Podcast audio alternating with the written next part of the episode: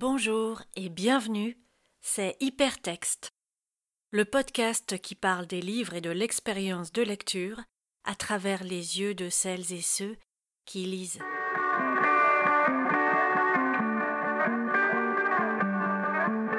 Pour notre première lecture subjective, je teste la formule sur moi-même.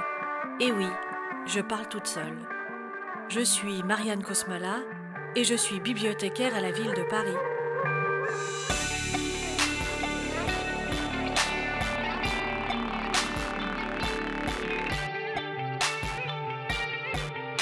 Aujourd'hui, notre premier monologue intérieur sera consacré au livre de Maëlys Bessery, Le tiers-temps. C'est parti, mon kiki. Ce matin, un individu non identifié s'est introduit dans ma chambre. L'acolyte du type qui m'apprend d'habitude à tenir sur mes pattes. Il paraît que c'était prévu. Bon. À peine entré dans mon gourbi, le voici qui m'annonce la couleur. Monsieur Beckett, nous allons faire un petit test d'équilibre.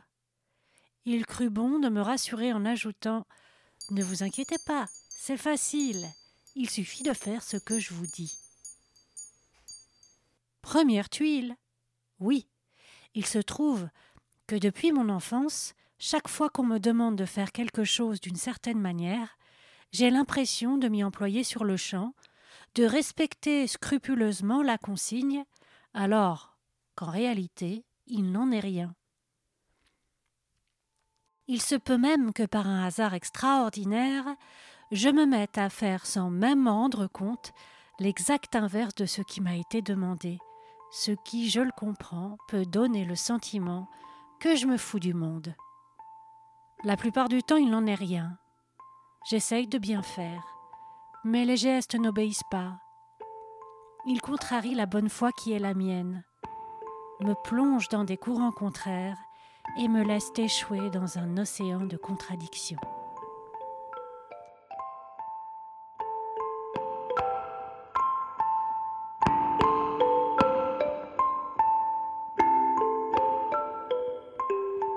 Le tiers-temps raconte la fin de vie de Samuel Beckett, l'écrivain, qui était pensionnaire euh, du tiers-temps, une maison de retraite du 14e arrondissement.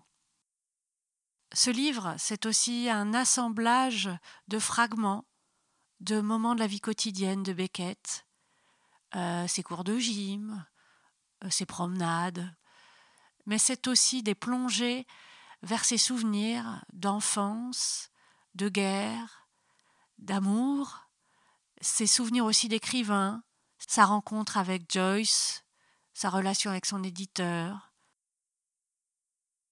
À cette époque-là, il était atteint de Parkinson et en fait, il perdait l'équilibre. Il n'arrivait plus à tenir debout et ce livre, c'est l'histoire de ce basculement d'un homme qui se réfugie et qui tombe en lui-même et qui coupe progressivement toutes les communications avec le monde extérieur pour ne plus jamais en sortir. Et c'est pour ça aussi que ce livre résonnait étrangement avec ma propre expérience du moment. C'est-à-dire qu'on était tous enfermés chez nous. Euh, voilà, on n'avait plus le droit de sortir. Donc, euh, ben, il nous restait plus qu'une solution, c'était de vivre à l'intérieur et même à l'intérieur de nous-mêmes. Et c'était pas facile, on n'arrivait pas à faire grand-chose. Et la lecture, à ces moments-là, peut être un recours. Et cette lecture-là, malgré l'aridité de ce sujet, hein, elle semblait euh, vraiment, vraiment, vraiment tout à fait adaptée à la situation. Donc, mon expérience personnelle, elle résonnait avec celle euh, de ce vieil homme au fond de son EHPAD. Ça, c'est la première chose. La deuxième chose, c'est que dans le malheur, dans la difficulté, ça n'empêche pas qu'on rigole, et parfois à gorge déployée, et que des choses extrêmement dures soient très drôles. Moi, c'est ça qui me plaît dans ce genre euh, de texte, c'est d'avoir des sentiments mêlés, j'aime beaucoup ça. J'aime pas quand les choses sont euh, monochrome, c'est-à-dire euh, soit drôle, soit triste, soit descriptive. Non, j'aime quand tout ça vit ensemble. C'est ça qui m'a plu. Et c'est une façon de parler de ces fins de vie auxquelles on est tous confrontés à un moment ou à un autre de nos existences, d'une façon plus légère. Et du coup, peut-être de, de ne pas évacuer ces sujets-là, de leur donner leur place, mais sans en faire quelque chose de trop triste.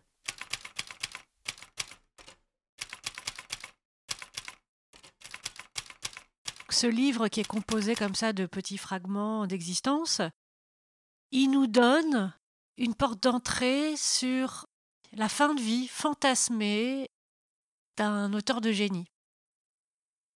Et ça, je trouve que comme projet littéraire, c'est quand même assez culotté. Il faut y aller, quoi, pour faire ça. Et j'aime bien les fausses autobiographies. J'aime bien euh, ce genre de, de livre-là. Je trouve ça rigolo de faire ça. Ça me plaît que les gens aient une telle audace de s'attaquer à des idoles. L'enthousiaste était fort imposant, chevelu comme un yéti, poil dégueulant de la blouse à pression. De son larynx sortait une voix tonitruante qui articulait une langue dont je n'étais pas certain de saisir les nuances. Il prit le soin de sortir un grand carnet, au bout duquel pendait un stylo rouge transparent à mine rétractable, avant de prononcer la phrase énigmatique suivante. Allez, monsieur Beckett, test d'équilibre, échelle de Berg il crut bon de compléter par la formule que voici. C'est parti, mon kiki. N'ayant pas encore obtenu d'explication précise ni sur le kiki évoqué, ni sur les tenants et aboutissants exacts de la manœuvre qu'il me serait demandé d'accomplir, je décidai dans un premier temps de passer sur la familiarité de l'ours. Peut-être était-ce lui le kiki en question. Je commençais à le penser considérant qu'il y avait, somme toute, une certaine cohérence entre l'esprit de la bête et son allure. Nous n'en étions encore qu'au début des présentations, lorsque l'animal revint à la charge, me suggérant tout un tas d'acrobaties auxquelles je me soumis avec la foi inébranlable d'un enfant de paroisse. Monsieur Beckett, veuillez vous lever en essayant de ne pas vous aider avec les mains, s'il vous plaît. Je fis un essai avant de me rattraper de justesse. Nouvelle tentative, nouvel échec, pas mieux. Attendez, je coche, peut se lever seul, mais avec l'aide de ses mains. On continue, c'est reparti. Dieu nous préserva d'une autre rime. Maintenant, essayez de rester debout deux minutes sans appui. Vous lâchez les mains. Voilà. Mais c'est pas mal du tout, ça, monsieur Beckett. On va faire la même chose, les yeux fermés. L'animal me prenait-il pour une nymphette fraîchement inscrite à son cours de gymnastique? Les bras m'en tombaient. Ce n'était évidemment pas le moment. Pas le moment du tout. Ils allaient justement devoir entrer eux aussi dans la danse macabre à laquelle je m'adonnais sur ordre de mon tortionnaire. Levez les bras à quatre-vingt-dix degrés Étendez les doigts et allez le plus loin possible vers l'avant. Attention à vos appuis, monsieur Beckett. Prenez garde à la chute.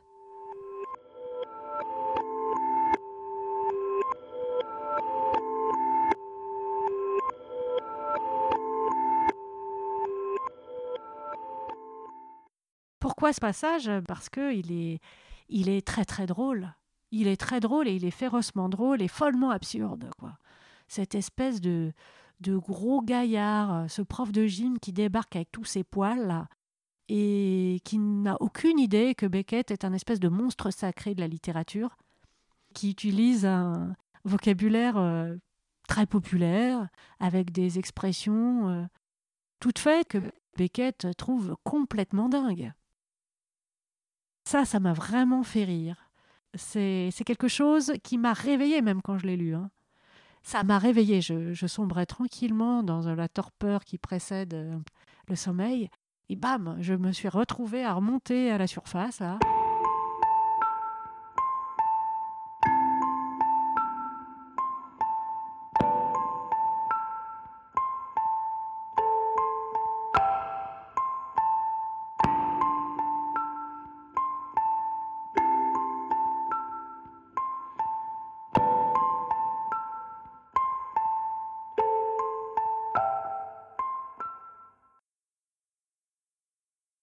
Je suis de ceux qui tombent, pensai-je, de ceux qui dégringolent, qui roulent sous les meubles, qui glissent sur le flanc des collines. Je chéris la chute. Tiens, allitération. J'ai toujours chéri les chutes. À Fox Rock, je me laissais tomber du haut des cimes, attendant que les bras accueillants du grand sapin, ultime filet, me retiennent in extremis.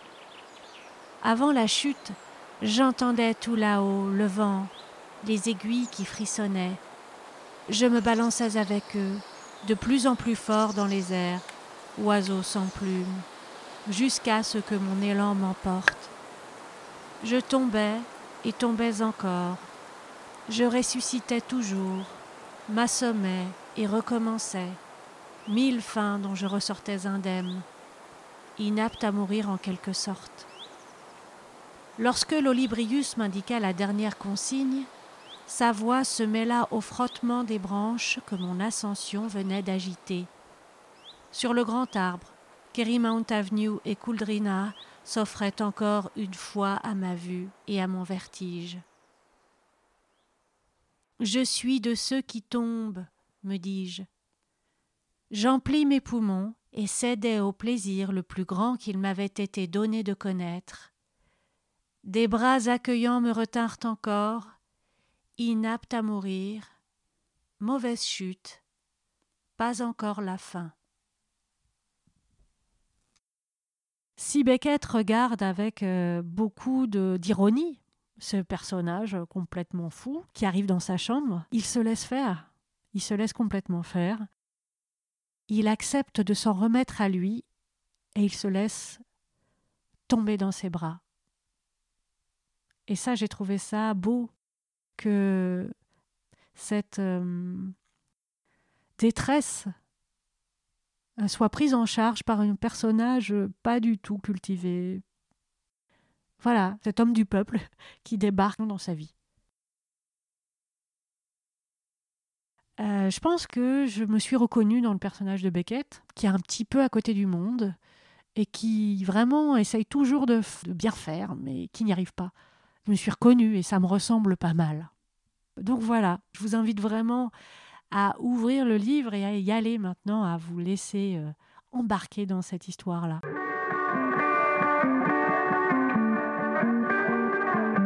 Il n'est de bonne compagnie qui ne se quitte. Et oui, hypertexte, c'est déjà fini.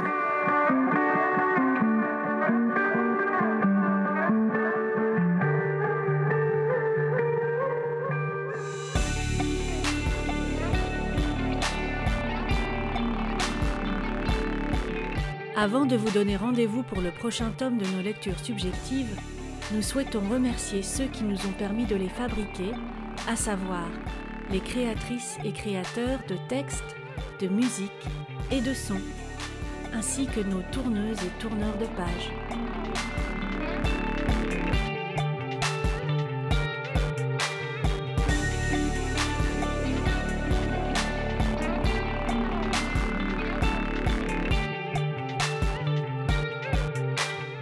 bientôt pour de nouvelles aventures.